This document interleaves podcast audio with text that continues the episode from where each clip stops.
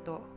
以前から、えーと、気になってましたあの重井良樹さんという方が監督された「えーと、夢パの時間」という映画を今日は見てきた感想をあの収録しようと思います。えーとこの映画はですね、えーと、2003年に川崎市にオープンした、えーと、川崎市の子ども夢パークっていうプレーパークに、えーと、集まってくる、えー、と子どもたちの日常の様子を、えー、と描いたドキュメンタリー映画の、形をとっています。でこのあの子ども夢パークは2003年にオープンしたとのことなんですけど、えーと、私自身は一度も行ったことないんですけど、えーと私下の息子が2000年生まれでえーと、多分記憶では4歳か5歳ぐらいの頃あの当時夫に連れられて1回か2回ぐらい多分行ってるはずです。で夢パークはあの、えーと、具体的な場所で言うと,、えーと、南武線の、と津田山という駅のすぐそばにあってうちはあの、えーとあえー、と川崎市でいうと高津区っていうところにあるんですけどうちは高津区ではなく、えー、と隣の多摩区に住んでたので、えー、と多分電車で自転車や歩きでは無理なので電車で行ったはずです。で、えーと、私自身は残念ながら、まあ、行く機会は一度もないまま今は実は川崎市ではなく別な自治体に住んでいるので、えーと、全然そのどんなところかっていうのをあの話でしか聞いたことがなくて、え具体的にはあの知らなかったし、まあ、今回たまたまこの映画が上映されるって知ってでそれがあの杉江監督の重江監督のえーと、ものあの手によるものだということで重井監督の作品としては前作の「里に来たらええやんは」えーと、見てて結構面白かったので、えーと、そその部分でも興味があって見に行ってきました。でえー、と映画としてはあの何かこう劇的な展開があるとかそういう感じを期待していくとちょっとそれはあの、えー、と期待外れというかあのちょっと違うかなって感じなのであの本当に淡々とあの子どもたちがあの夢パークに集まってきてこう遊ぶ日常が描かれてるっていう形ですね。で、えーと、ここあの私もあまあまりその具体的なことは知らなかったんですけど1万、えーと、平方メートルほど、えー、というすごい広大な敷地にあのもう子どもたちが思い思いにあのえーと、好きなように、えーと、何か作ったり遊んだりあるいは、えーと、自然を観察したりって本当に思い思いに過ごしているんだそうです。それで、えー、と大人はあのこれをしてはいけないとかあれをしなさいとかっていう指示とか命令とかそういうものっていうのは一切出さずに子どもがやりたいことをやりたいように、えー、となるべくそのそのままやれるようにするっていうのがコンセプトだそうなんですけれどもあのその中で、えーと、すごく印象的だったのはのこのあの夢パークの中にはあのフリースペースあの子どもの、えー、例えばの学校に行きづらい学校に行けないえー、子どもたちがあの集まるフリーフリースクールだとあのどっちかというと学びに重きを置いてるあの場所だってことになると思うんですけどフリースペースって言い方をしていてフリースペースがあのそのそのような場所があるんですがそのフリースペースに通いながらあの夢パークの中で遊んでる子たちを、えーと、何人かあの、えーとまあ、取材というかその、えーとまあ、クローズアップしてるんですね。その子どもたちのあの本当に率直な言葉という語りっていうのが本当に印象的でした。あのまあ、中には小学校の1年生の1学期ぐらいからもう学校に適応できなくて全然行ってなくて、えーと、夢パークには通ってるって子たちもいてでなんで学校に行けないのか、えー、で学校に対してはどんなふうに思ってるのかで自分があのどんなふうに学んでいきたいのか、えーと将来どんな人間になりたいのかっていうことが本当にその子どもたち一人一人のその等身大そのままにあの率直に語られているのがすごく興味深かったです。でそれはあの私自身が学校っていうところに、まあ、身を置いていて、えーと、そこで教員として働いているのであの、まあ、その学校っていう、まあ、枠といいますか、えーと、どういうふうな制約があって、えーとまあ、そこに合ってる子どもたちもいるわけだけれどもその不都合を感じてる合わない子たちうんと、まあ、苦痛にあるいは苦痛に感じている子たちですよね。のあの気持ちっていうことを生の言葉で、えーと、聞く機会ってやっぱりなかなかないんですよね。だって私が例えば学校の教員だって知ったら子どもたちはもう本当に構えてしまって絶対自分のその素の自分なんか見せられるはずもなくまあ、そりゃそうですよね。あの構えてしまう。その鎧を着てしまうのはもう当然なのでそういう語りを聞くってことは本当に難しくて、まあ、せいぜいがあの自分の子供が学校行けてなかった時に少しそういう話を本人から家族として聞いたっていうのがせいぜいなところでなかなかそういうあのチャンスってないあの本当は聞きたいんだけれどもないので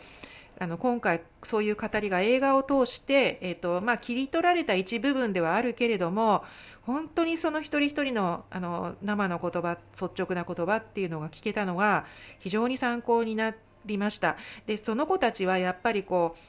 夢パークがあの自分にとってこうありのままの自分を受け入れてくれる安心できる場所だっていうことを多分心から思っていてそういう安心感からかあのその語りの中で使われてる語彙言葉も本当に豊富で本当にこの子学校行ってないのかなって思うぐらいまあちょっとあの偏見かもしれないんですけど学校行ってないのかなって思うぐらい本当に語彙が豊富であの自分のその迷いとか悩みとか葛藤っていう感情を表現する言葉を非常にその例えば8歳とか9歳っていう小学生でも非常に的確に選んであの使ってるなっていうところもあの本当に目を見開かれるような思いがしました。だから私たちはあの学校っていうところがあの子どもたちにとって、まあ、どういう場所になりうるのか、あ、あるいはどういう心理的ストレスを与えているのか、まあ、そうじゃない子もいるんだけれどもそのいろいろなその学校っていう側面ですよね。あのを、うんと、いろんな面を持ってて、まあ、持ってるっていうかいろんな面が見えてて子供一人一人にとって、まあ、ある子供にとってはすごく楽しい場所になってるしそうでない子供もいるしっていういろんなその学校っていう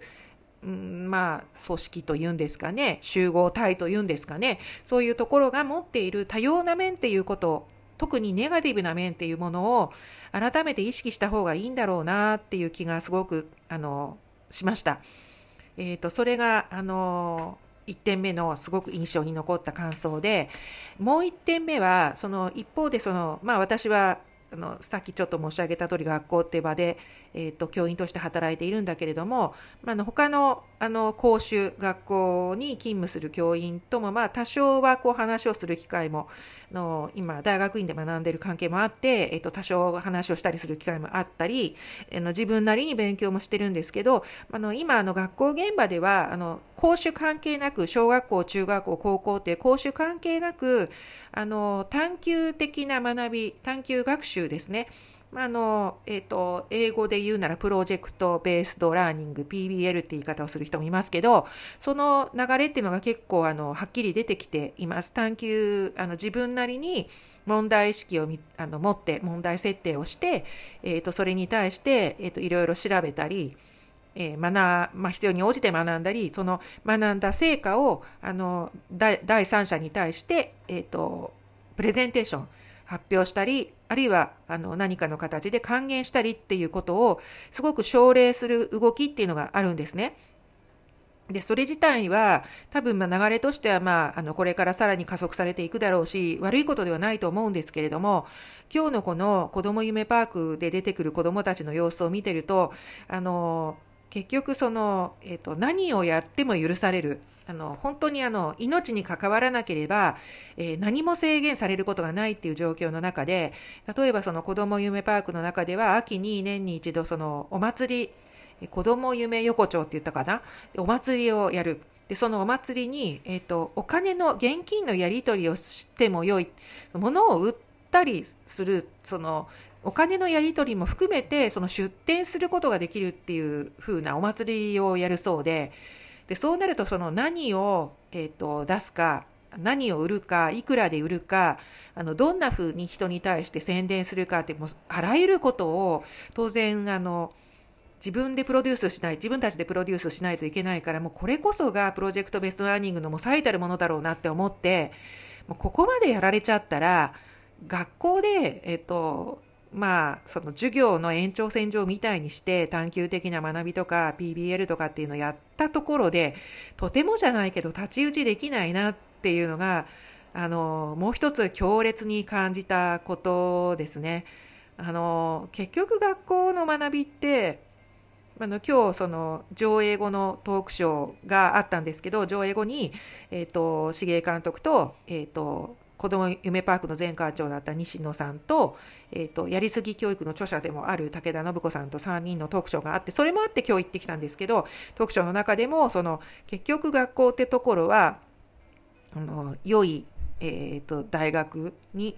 あの、まあ、上級学校ですね。良い上級学校にあの入るための勉強をしてあのまあ、社会でリーダーとなるような人材を育てるために学校ってものが学校教育が結局存在してるんじゃないかっていうふうに言われちゃってでさっき言ったようにその PBL プロジェクトベストラーニングは必ずしもそうではないっていうふうに当事者たちは言うんだけれども外側からすると外野の人たちからするとやっぱりそういうふうなこうあの社会でリーダー的な存在になるような人材を育成するそういう教育をしてるんだっていうふうに取られてるし実際そうなんだろうしさっき言ったようなその子ども夢パークのお祭りに比べてしまえばその学校で、えーと、1年間の中のごく一部1学期間の中のごく一部、えーと、定期試験で成績評価はしうん、高校入試大学入試は結局はくぐり抜けなければならないってその制約の中でやるあの探究的な学習プロジェクトベースラーニングなんかとはもう似ても似つかないなっていうふうになんかしみじみちょっと考えさせられてしまいまして結局そうこう学校でやる PBL って、まあ、偽物とまでは言わないけどあのまあ知り合いのフリースクールの主催してる方にも言われたけど結局その大人がレールを敷いた上でしかあのやらないようなもう最初からゴールが決まってるようなそういう学びなんじゃないかっていう批判をされたこともあってま、それももっともだよなってすごく思うんですね。でだからそうなってくると、まあ、だからといってその学校でそういう探究的な学習全くやらないでいいとかやっても意味がないとかそこまで極端なこと言うつもりはないんですけどあのまあそう結局そうそういうふうな限界をいつも認識意識しながらこの授業をしていくしかないしまあこれまでのその40人なら40人が黒板の方を一斉に向いて1人の教師があの講義形式で教えるその一斉型の授業従来型の授業はもうもはややっぱり確かにこう行き詰まってるのは事実だからそういう意味であの学びのスタイルが学校現場でもいろいろ変わっていくのは当然だと思うんだけれどもそうは言ってもやっぱりその子どもにとって本当に必要なあの学びになってるかどうかって言われると学びに近づけるかって言われると結構そこは疑問符つくところだなって思うし、そういう批判をあの受けることを覚悟の上でこれからの学校現場での教育っていうことはやっぱりやっていかないといけないのかなっていうことを改めて思ったりしました。あのもうあの学校の教員が先生がやることは絶対だって学校の先生がやることは信頼していいんだみたいにもう思われの信頼してもらえるっていうのはもう本当に昔の話10年以上昔の話でもうもはやもうそんなようなこう信頼関係はないということは私たち学校現場の人間は重々分かっているのでそこにさらにやっぱりその学校で、えーと、子どもたちに学ばせようとしてることはあの子どもにとって本当に、えーと、ためになる、まあ、ためになるっていうのはあれだな。子どもの育ちにとって本当にプラスになるかどうかっていうことにはあの常にやっぱり懐疑的なあのなんていうかこう、うん、疑問っていうのかな。そうあの持ちながらうん、もうそ、まあ、学校でできること、まあ、もうもっと平たく言っちゃうと学校でできることなんてたかが知れてるよね。だから子供が本当にやりたいと思うことをなるべく邪魔しないようにあの学校や教員はあのなるべく子供の邪魔にならないようにならないそういう配慮をこれからしていけるといいのかなっていうふうな気がしてます。それはまあ、あのちょっとこの映画の話と若干それますけれど、あのまあ、部活動の問題も含めて、教員の働き方改革にもしかするとつながるかもしれない部分もあるからあの今まで学校が当たり前のように子どもたちに提供してきたことやってきたことっていうのをやっぱりここで一旦、うん、本当に子どものためになるのかっていう意味と、まあ、教員のあの、まあ、人的資源というか労力というかそういうもの物理的な限界のこともあるのであの全部やっぱり一回棚卸しをしてあの一度やっぱりこう点検して疑ってかかってみた方がいいのかなってことも思ったりもしました。その両方の意味でこの映画っていうのは私にとってはあのいろいろこう自分なりにあの新たな視点をまたあの見つけることができて、えーと、なかなか勉強になったなって思います。ただえーと、一点あのその上映後にさっき言ったように茂江監督と,、えーと西野さん前館長の西野さんと武田信子さんとのトークショーを聞いてて思ったんですけどあのこの映画そのものがあの川崎市が公演になってるという関係があってでそれから前日の昨日はあのトークショーが川崎市の市長だったっていうこともまあ関係してるんでしょうけれどもその子どもゆあの夢パークのようなプレーパークがあのなかなかこう日本全国に一般的にはなかなかこう増えていかないっていうことに対して、えっ、ー、とまあなんていうかその増えていかない要因っていうのがあの当然まあ少し考えれば素人考えでもわかるんだけれどもあの日本という国があの教育とか子育てとかそういうところに対して極端にあの公的な予算を投入しないからだっていうことはあのちょっと考えればあの多少の知識がある人だったらすぐ分かることなんだけども今言ったようにその川崎市が公園になってるからその税金あんまり使ってませんよねとかその政治的な行政に対する批判というものをやっぱり極力避けて通ってるなっていうのがちょっと物足りない感じがしました。あのいろんなそういう講演のしがらみがあって仕方がないとはいえ、やっぱそこのその OECD の中で極端にそういう教育とか子育てに対して予算をあの投入しないっていうところはもう根本的にやっぱりそのこの国のやっぱこの先先細りをしていく、まあ、子ども自体も減っていってるし先細りしていくやっぱ最大の要因の一つなのにそこにこう切り込むことができないっていうのが ちょっとジラジレンマでしょうけれども物足りないなっていう感じもあったしまたそれはあのまあ別なところで、えっと、今まあ上映が始まってあの公開したばかりであのいろんなこうあの方々へのこう気兼ねというかそういうものがあるのかもしれないけれどもこれがもう少し時間が経ってあの自主上映みたいなものが増えていった時、えーと、そういうふうなこう社会全体の中でのプレイパークっていうものがどういう位置づけになるべきか、まあ、本当にまあ増えた方が良いんでしょうけどその、えーと増やすにはどうしたらいいかとかその社会全体の中でのあの子育ての在り方とかそういうことと絡めてもう少しその辺の議論があの映画を見ながら深まるとなお面白いんじゃないかなってことは思いました。あの最初にも申し上げたんですけど映画自体は本当に淡々と子どもたちのあの普段遊んでる日常の様子を描いてるって形なので、えー、と前作の「里に来たらええやん」を見た方にはちょっと拍子抜けする感もあるかもしれないんですけれどもその日本の子どもたちがあの置かれている、まあ、現状というんですかねのある一つの側面を切り取って見てるってことは間違いなくて、そういうあのこれからのこう、えーと、教育とか、えー、子育てとか福祉とかそういうものをあのどうあるべきかっていうことをあの考えてみたいという方にはあの見てもらうといいんじゃないかなっていうふうに思って今日あのこのようにあの紹介のあの配信をさせていただくことにしました。ととりあえずあの収録の方はここまでにします。ありがとうございました。